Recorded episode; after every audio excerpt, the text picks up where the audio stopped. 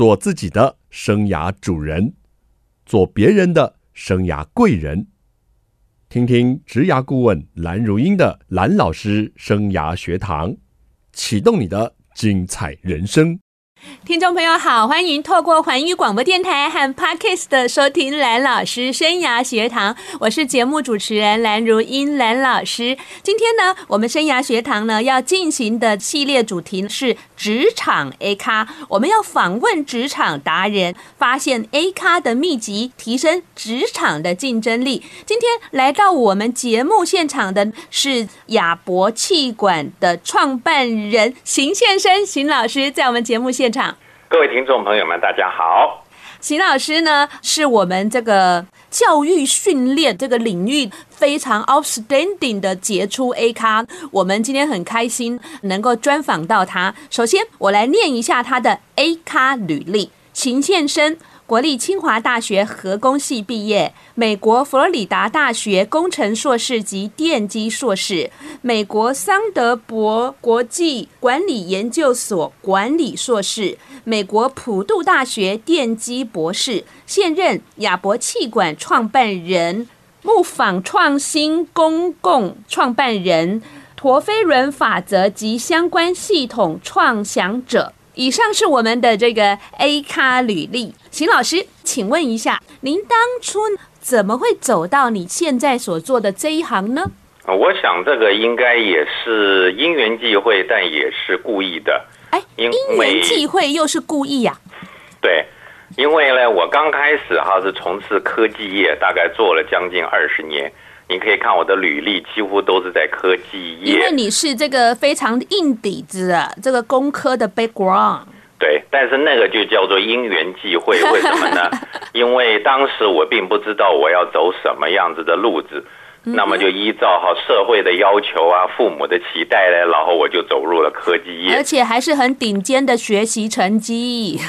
对。可是到了四十几岁的时候，我忽然发现我的人生应该不只是这个样子，所以我就刻意的来开始去读 MBA 啦，然后接触一些所谓的顾问啊、教育方面的东西。所以呢，慢慢的，我大概在十五年前的时候，我就转到了气管顾问这一部分。是，好的。那时候有一个什么 moment 或什么样让你启发了自己说？哇，原来我好像我的天赋或是我的专长可以这样的跨领域，或是在这个方向。其实它最主要是两个原因。第一个，我虽然从事高科技业，可是我并不开心。虽然我可以做得很好，但是我并没有办法全力以赴，因为我一直觉得在这个地方没有发挥我的所长。同时呢，我也一直不知道我到底在这里的价值如何。是。那么当时的时候，其实有一位同事呢，他当时送了我一本书，叫做《发现我的天才》。是。啊，在台湾已经绝版了。嗯。那个时候我做了之后，我才知道，从一开始其实我就走错了路。也就是说，我的强项其实不是走科技，应该是走跟人互动有关系的行业。那个时候我就知道为什么我不开心，而且呢，在念完这本书之后，后来我就定了我的一个人生目标。当那个人生目标一定下去之后，我就知道我该怎么样子走。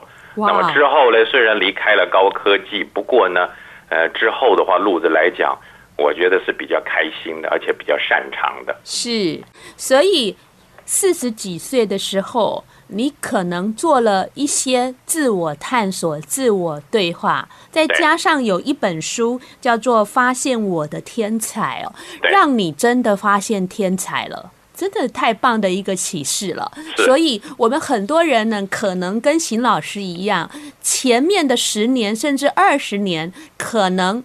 没有接触到怎么样去探索自己，也不知道自己这条路是不是真的是最适合自己的路。但是人生永远不嫌晚哦，所以在一个机缘下哦，保持一个很 open 的一个心态哦，邢老师他走出不一样的路了。那邢老师，您在工作上的乐趣跟成就在哪里？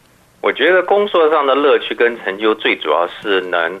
创造自己的价值，同时因为别人哈跟你一起参与，他们也可以创造他们的价值。这就是最重要的一件事情。也就是说，因为我的参与，所有的人都能发光发热，我觉得这就是我的乐趣跟成就，嗯、也可以达到哈我要的目的。是，那我我问一个比较敏感的话题哦，因为您的一个生涯啊，等于是两个很截然不同了。我想问你，您当初在科技业，您没有感受到这一点吗？我想应该是这样，就是我们通常来讲说适才适所，是，所以呢。如果哈，在一个不对的地方，想要做对的事情，其实是很困难。所以有一句话叫做“将军要在对的战场才能打胜仗”。如果我们走了错误的战场，虽然我们很有才能，但是我们可能只能花费其中的一小部分的能力。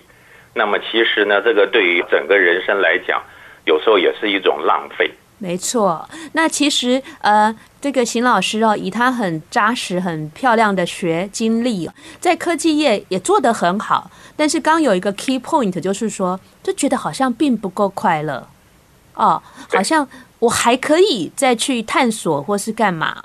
那邢老师，你四十几岁那时候就创业了吗？还是只是做一个 freelancer 的讲师呢？我出来了之后呢，我先是进了。一个专业的顾问公司里头来培养我的才能，然后过了一阵子之后呢，我才自己好做 freelancer。那我像我现在的话，是。已经年纪也不小了，但是我还继续创业当中，因为我觉得像我们现在的公司可以呢改变世界上一个非常重要的趋势。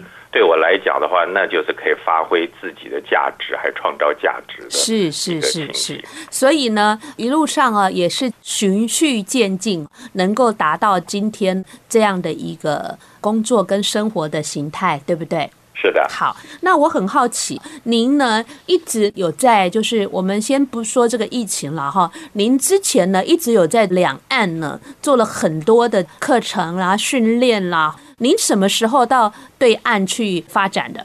我在二零零六年的时候就有到对岸发展了。哦、那么原因是很简单，因为第一个是公司的需求，然后客户的需求。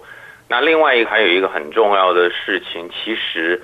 两岸三地来讲的话，在对岸他们学习的渴望其实是极大的，是。所以对于这种讲师，尤其企业顾问来讲，他们发展的非常快，但是呢，他们底子不够。所以对于台湾哈这些底子很强的讲师顾问，他们是求才若渴。对。所以也就是说呢，在两岸三地来讲的话呢，都可以发挥我的所长。所以进到对岸的市场也是蛮早的。我们先聊到这里呢，待会呢，我们再来跟邢老师好好聊聊。那工作上又遇到了什么辛苦跟困难呢？休息一下，马上回来节目。欢迎听众朋友再回到蓝老师生涯学堂。疫情下，我们节目不打烊哦。我们邀请到这一位是两岸知名的气管顾问邢宪生老师。邢老师刚告诉我们，他本来哦也是跟我们园区很多啊人一样哦，是在科技界服务。因为他呢也是我们清大的杰出校友，但是呢人生到了四十几岁哦，他开始思索，这是我要的人生嘛哦。于是呢他就。转到气管顾问界了啊，是非常知名的讲师跟顾问。那刚刚跟我们分享，他觉得创造自己的价值，而且呢，能够带领一群人一起创造他们的价值，这是他最大的成就感。老师说起来一片美好，告诉我们一下，工作上呢有没有遇到一些辛苦跟困难呢？我想哈，其实所有的事情都是有舍有得，有利有弊嘛。是。那么我们虽然可以乐在工作，但是呢，工作里当然难免会有一些辛苦跟困难嘛。是。呃，讲一个最直白的，像我们做这种顾问来讲，碰到像疫情的时候呢，我们几乎收入就很低了。真的。这就是辛苦跟困难，因为大多数的公司很可能都忙于如何。呃，生存，那么在教育训练这一部分很可能就降低了。是，如果你那时候像我，如果在科技业里头，至少还有一份固定的薪水。没错。那最主要的还有另外一个事情，就是说，有时候我们哈在某一些场合里头，我们会发现很多的人他并没有办法感受到你可能说希望他们能做一些什么样的更好的事情。那这时候我就觉得说我的价值没有办法发挥。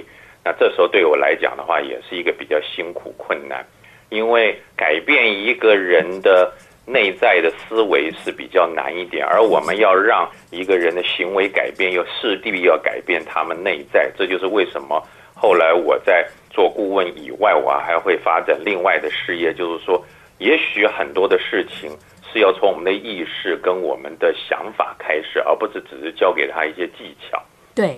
这个蛮重要的，因为我本身呢也是从工研院就开始做教育训练的工作，那也跟邢老师一样，后来就自己出来做这方面的。我有一句话啊，常常跟 HR 或者是跟学生来说，尤其是承办课的人员说啊，训练很容易，改变很困难。训练真的很容易啊，有预算，找到一个好老师，有场地就可以办训练。但是期望一堂课六小时或三小时啊，就要改变，好像园区的很多课程只有一小时，就中午的一小时啊，那其实只是一个分享会啦。我个人觉得，就是要改变了，真的。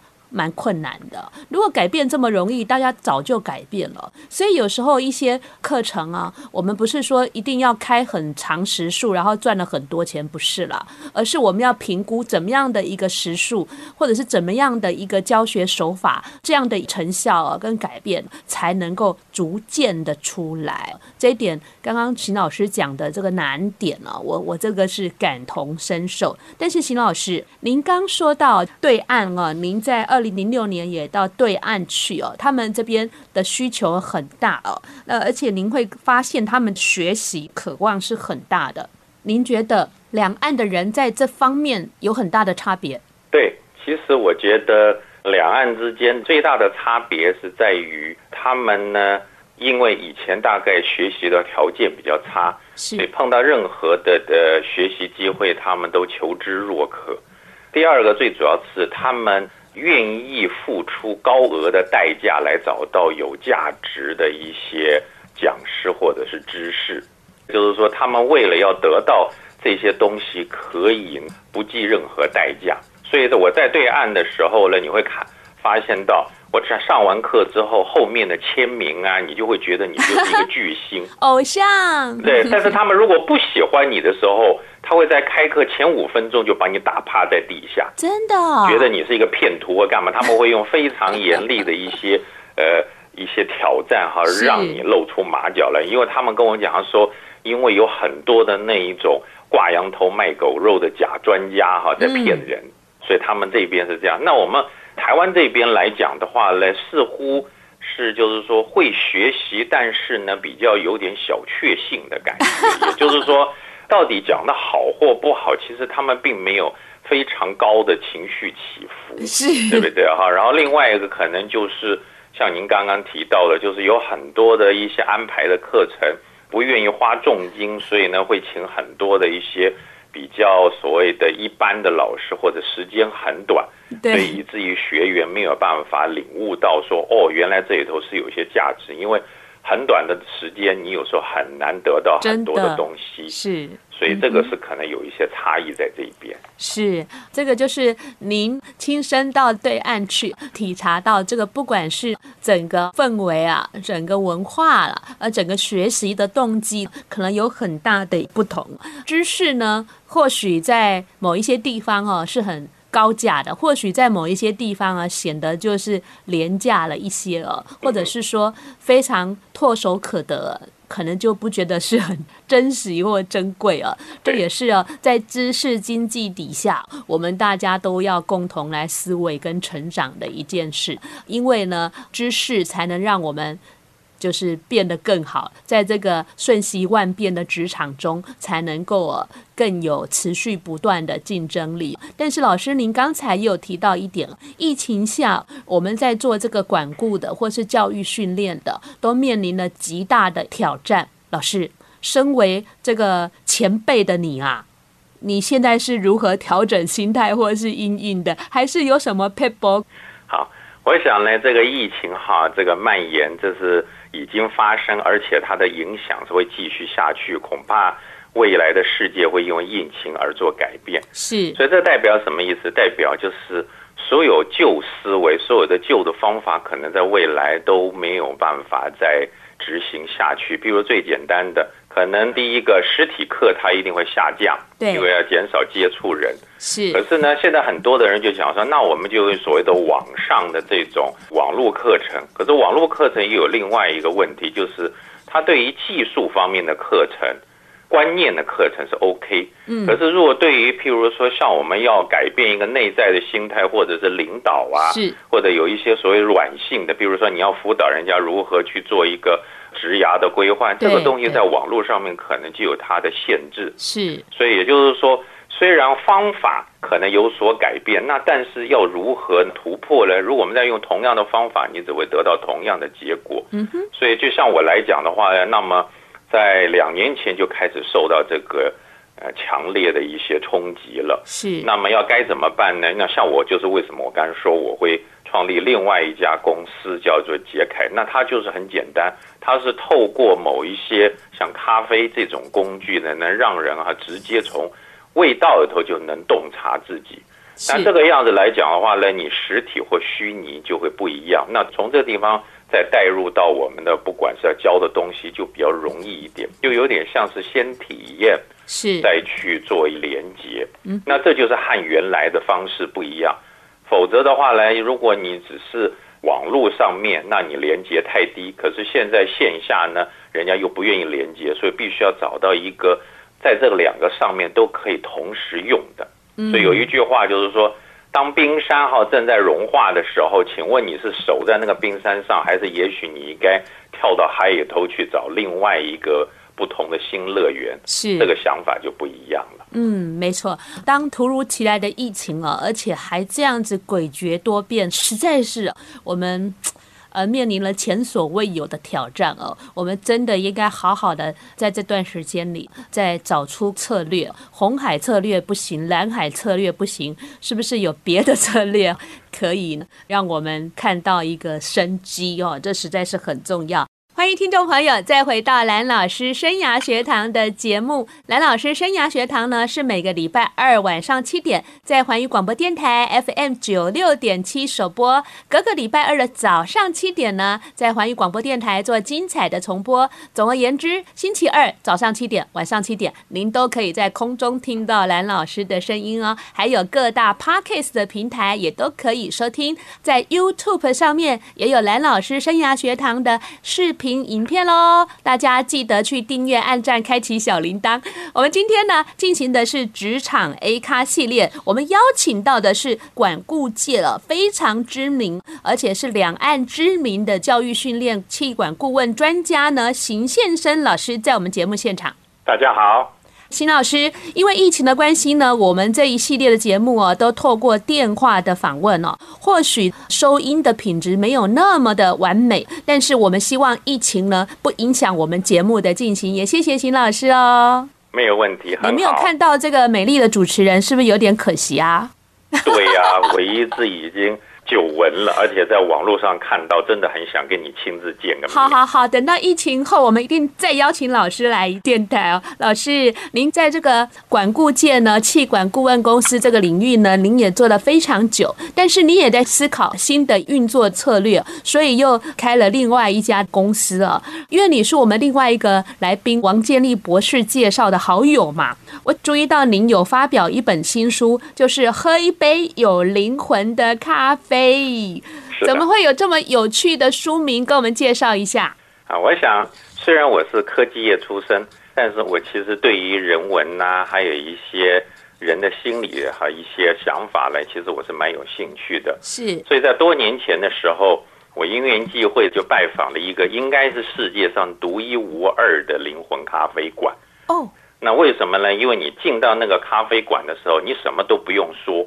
啊，他也没有单子给你点，五分钟之后，一个呢只适合你的咖啡就呈现在你面前。人家说无菜单的料理，这是无菜单的咖啡啊！而且呢，每一个人喝到的咖啡都不一样的，真的。他不需要跟你谈话，然后呢，你如果两个人去，你点两杯咖啡，嗯，你们各自拿到咖啡都会觉得很好喝，但是你们交换喝的话，你会觉得很难喝。哎呀，好特别啊！所以这就是为什么我们称为叫做这一杯咖啡是有灵魂的。嗯，那当然了哈，这个会有这样子的一个状态呢，我当然很好奇嘛。所以经过很多年跟店主聊天，然后再加上我的一些想法，我才知道说，原来这杯咖啡的产生并不是偶然的，而是必然的。嗯哼，啊，那它主要的产生的原因就是你必须要首先知道就是。我们的意识其实会影响我们客观的存在，是，所以我们尝到的味道其实是跟我们主观有关系的。嗯这个是在一般的咖啡是不会存在，因为一般的咖啡只是哈一个调咖啡师或者你买了一杯咖啡，然后冲出来之后它都已经定型了。嗯，那但是呢，这个咖啡呢却会依照我们的感受而呈现不同的滋味。嗯，那为什么会有这样子的状况呢？其实就是因为哈，在整个的过程当中，我们意识是逐渐改变的。Yeah. 所以我在这本书里头呢，就举了其中十四个不同的滋味，嗯，像缘起滋味、环境滋味、生活滋味哈，诸如此类的。这是在哈所有的世界上是没有这种咖啡滋味因为所有的滋味后面都连接到我们的人生。是。所以有一句话叫做“从一杯咖啡，也许可以看到我们一个人生”。是老师，下次你不要来环宇电台找我们，我跟我的制作人去台北找你喝咖啡。没有问题，因为老师呢，他这本书呢写说，这杯咖啡哦，疗愈了灵魂哦，而且连接人生的十四种滋味啊，包括缘起、环境、选择、工作、目的、生活、时间、关系、需求、自由，还有缘续啊，这这份缘如何再继续，好特别啊！是的，像我譬如举一个最简单的例子，时间的滋味，对。我们很多的人呢，对时间的观念就是说，我没有时间哦，太忙哦，然后时间太少啦。对。那现在当然疫情，有些人说在家里头说时间太多啦。那为什么我们会有这个想法？因为很简单，我们认为有价值想去做的时候呢，我们时间就会很多。如果我们觉得呢，对这件事情或对这个人没有兴趣，我们时间就会很少。嗯。所以呢，这个代表就是说，当你要约一个人。去做一件事情，如果他跟你讲说，我最近好忙哦，改天可不可以？那很简单，这就代表 其实对方根本不看重你。你这样说出来，朋友都要决裂了，都了解了。因为我们有时候做这个事情是一种潜意识的发挥嘛。没错，没错。如果你看到他，你觉得很重要，譬如说谈恋爱的人。譬如女朋友、男朋友打个电话来，你还跟他讲说，我现在最近很忙，不要见面吗？还是你们立刻冲过去说有什么事情？所以时间显然是相对的，它是依照我们的意志来决定的嘛。嗯，所以我刚刚为什么讲说意识会决定客观的？真的太有趣了。其实我们做的每一个行为背后啊，所主宰的就是我们的意识。甚至有些是潜意识哈，很有趣的一件事情啊。好，如果有兴趣的朋友，您在疫情下呢，也可以来看看这一本《喝一杯有灵魂的咖啡》哦，挺有趣的一本书，是老师的精彩著作。老师。很多现在的年轻人，甚至现在啊，知识经济的时代，好多人啊都很向往做这个讲师啦，去就是这个顾问的工作啊，而且觉得他工作可能弹性，而且可能觉得他受到社会的尊重，而且可能觉得他高薪呢。那您呢，给这些人有什么样的一些建议呢？好，讲师顾问其实应该说是一个非常辛苦的事情，为什么呢？因为他会好让我们的时间安排，刚刚大家认为是很自由，其实是极不自由的。为什么呢？因为如果我们是一个很热门的讲师，那么你可能时间排得很满，几乎都没有休息的时间，而且身不由己。然后呢，那如果我们是一个没什么名气讲师，你可能待在家里头哈，几十天都没有一个生意，也没有收入。这个是的确哈。在收入还有在时间安排上面，并没有外面想的那么轻松。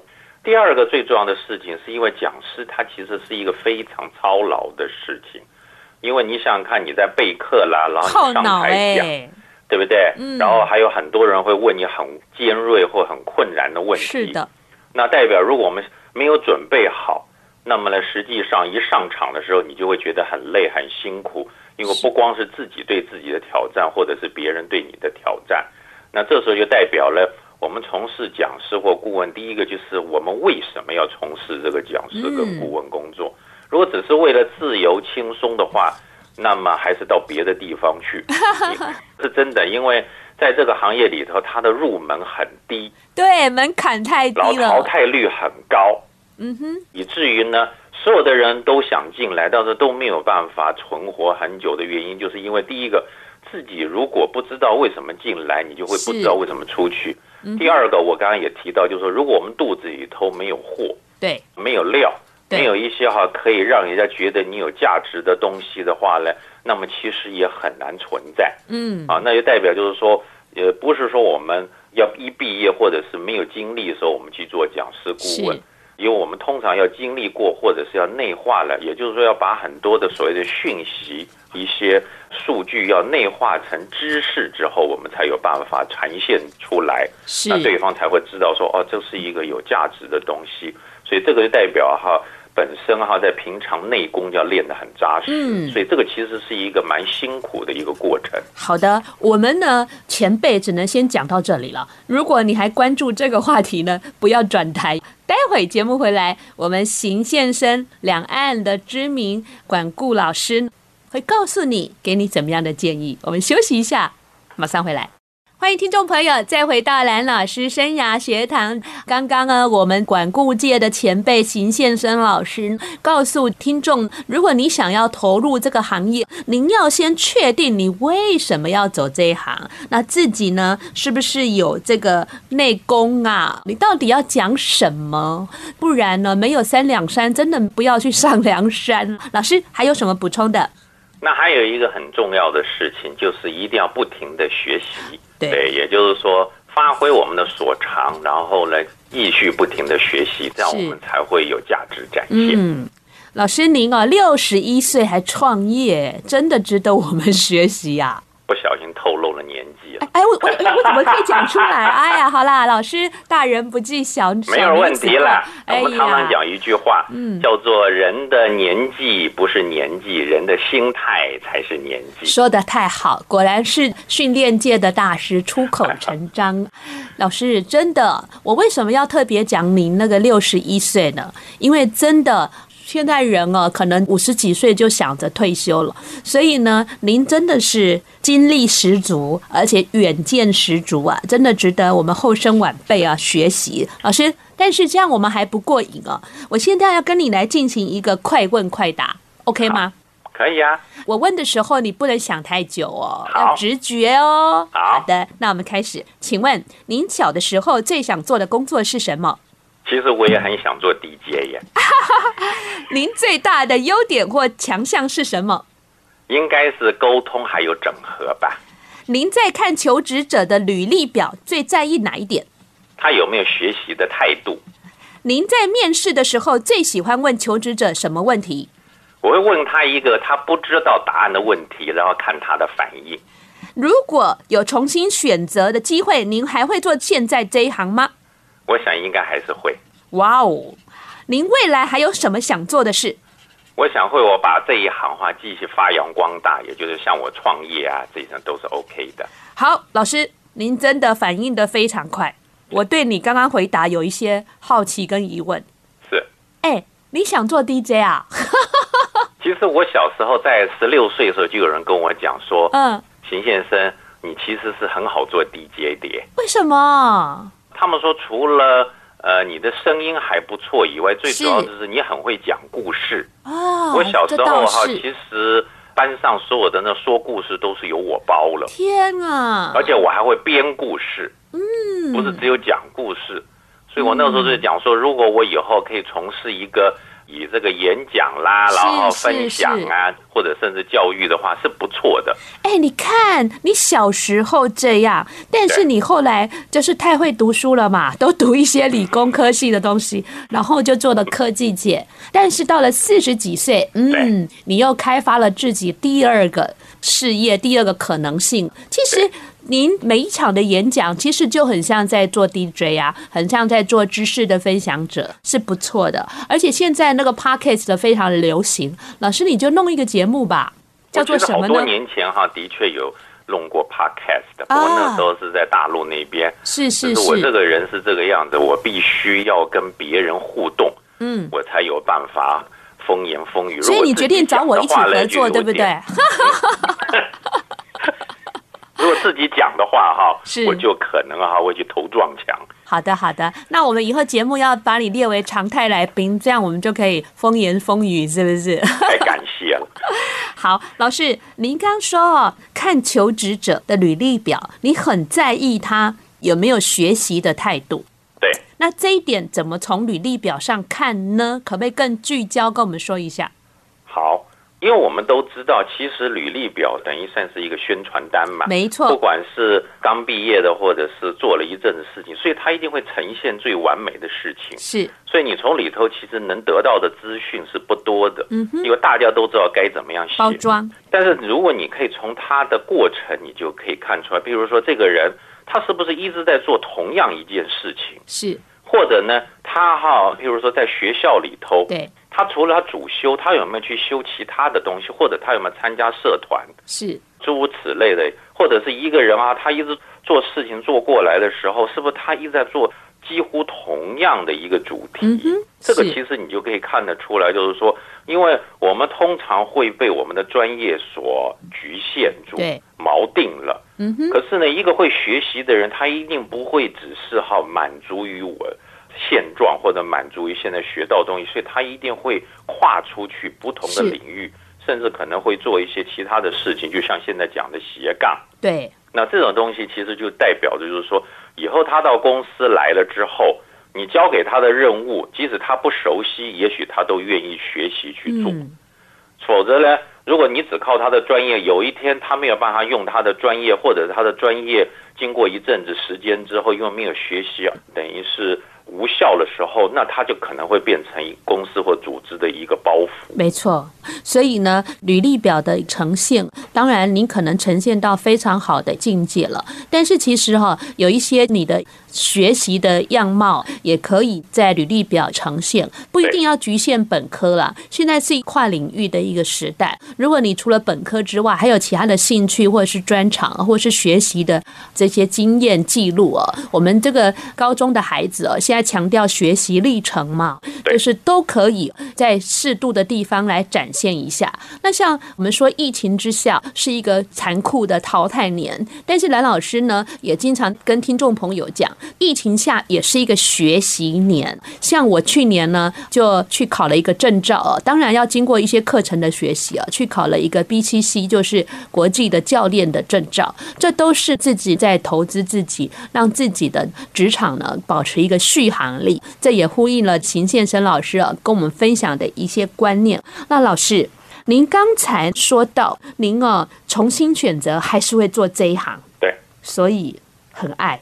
真的，我觉得呃，人生哈，其实我们常常讲嘛，最幸福的人可能就是像蓝老师这样，刚开始就知道您怎么样哈，需要什么东西，然后你就一步一步走下去，是，啊到最后又回来又画一个圆满。那对我来讲的话呢，我刚开始是走错了，但是呢，这个走错不能叫走错，而是一个必经的路程，因为它可以让我成长。是，所以所有的发生的事情必有它发生原因。那到现在哈，我这个年纪来讲，等于就算是一个收尾整合。Uh -huh. 那对我来讲的话，这是一个当然要走这样的事情，但是我不会在一年纪还很轻的时候会走这一行，原因就很简单，因为但那个时候我可能精力不够。嗯哼，啊，所以也就是说，如果重新来，还会走这一行吗？我说，我到这个时期，我还是会走的。是，太棒了。那老师，最后您有没有一句座右铭要跟听众朋友分享？好，我觉得我们的智慧是来自于对自己的洞察，是。那对自己的洞察又来自于愿意舍得放下，是，太棒了。所以就是智慧来自洞察，洞察源自于放下。太棒了！我哈，我的左右铭这一句话呢，值得听众朋友抄录下来，深深的在思量跟玩味了。好，谢谢秦老师今天来上我们的节目喽，谢谢您。好，谢谢，再见。好，我们跟听众朋友说再见了，下个礼拜同一时间，蓝老师生涯学堂，我们空中见，拜拜。